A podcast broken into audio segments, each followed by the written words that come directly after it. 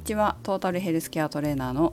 メグです。この番組はフィットネス業界に20年以上携わっている私が独自の視点で健康やダイエットに関する情報を解説し配信する番組です。今回のテーマは本当に脂肪が減ってますか？をお送りします。先日夜テレビがついてたんですけどうちで。夫がニュースを見ていて。でそこである時計、まあ、要するにスマートウォッチの話をしてたんです。でそのスマートウォッチは運動している時の消費エネルギーの内訳、えーと、人間が体を動かす時には車と同じように車で言えばガソリンみたいなエネルギー源が必要になりますよね。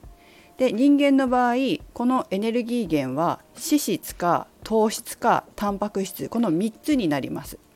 この3つどれかで体が動いてるわけです。ガソリンのように。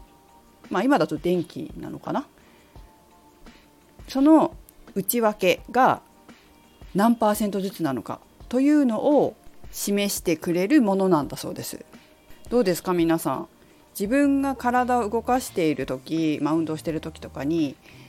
脂肪でどれぐらい体が動いているのか要するに脂肪が使われているのか糖質が使われているのかどのぐらいの割合なのかっていうことって私は知りたいなって思うんですけど皆さんどうですか？実は脂肪を燃焼していると思っていたのに糖質が使われていたっていうこともあるかもしれませんよね。このニュースはよく展示会とかやってるじゃないですか各地で。今回の場合はウェラブルエクスポというのをやっているらしくてでそのヘルスケアデバイスとして出展されていたものです。気になるのですごい調べたんですよ。どういう仕組みなんだろうなとかどこのメーカーのなんだろうな口コミはどうなんだろうななんて感じでね、えー、調べてみたんです。皆さん知ってました？そういうウェアラブルデバイス、まあ、スマートウォッチがあるの。いろんなこうスマートウォッチあって私はね今アップルウォッチをメインに使っていますけど私はアップルウォッチ派なんですよ。結構医療っぽくて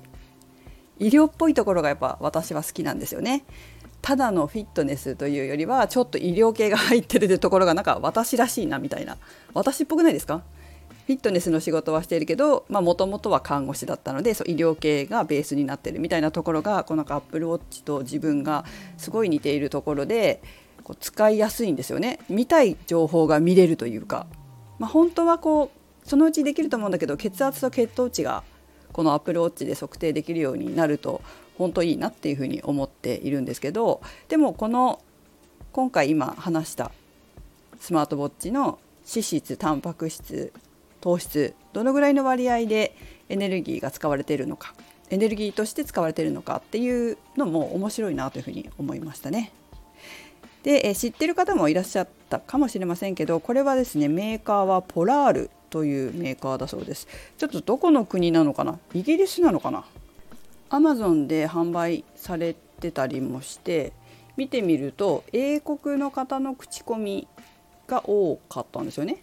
まあ、ちょろっとしか見てないのでよく見たら違うのかもしれないけどあとパッと見ると英国イギリスですよね。イギリスの方が英語で書かれてる口コミが多くて日本の口コミは私が見たのは1件だけでした。さて肝心のこの消費エネルギーの内訳を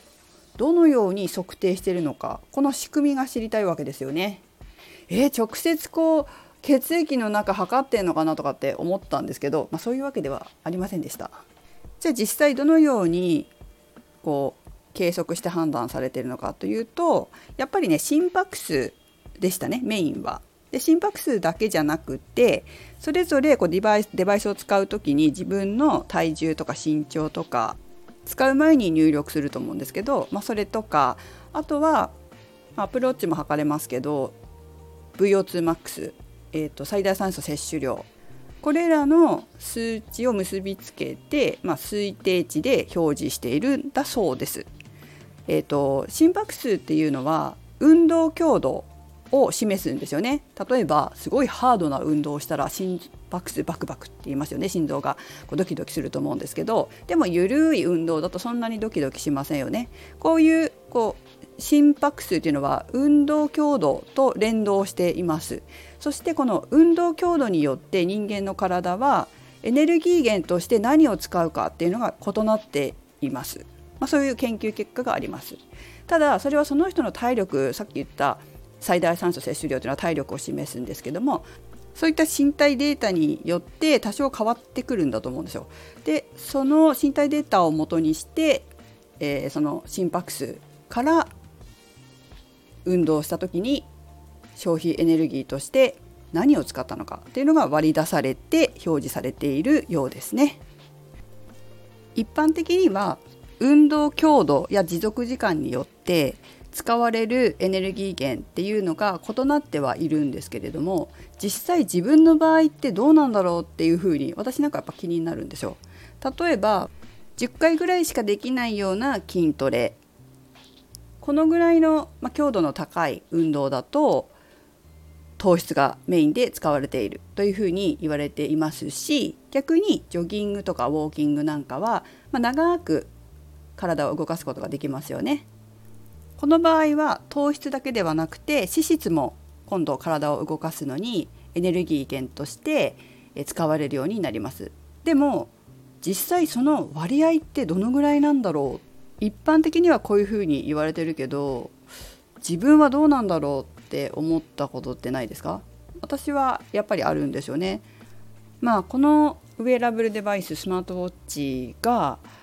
心拍数と各自の身体データからの推定値で表示表示っていうか計算されて表示されていくということなので、まどこまで自分の個人個人っていうかパーソナルな感じになってるのかはわからないですけどもそれもやっぱやってみないとわからないですよね。何人かでつけて人によってどう違うのか同じ運動をしても使われているエネルギー源がどのように違っているのかっていうのをこう見比べたりとかもしてみたいなっていうふうには思いますね違いがあるのかなとかあとは自分がこれは脂肪燃焼のためにやっていた運動だったんだけれども糖質の方が多く使われているなとか、まあ、そういうこと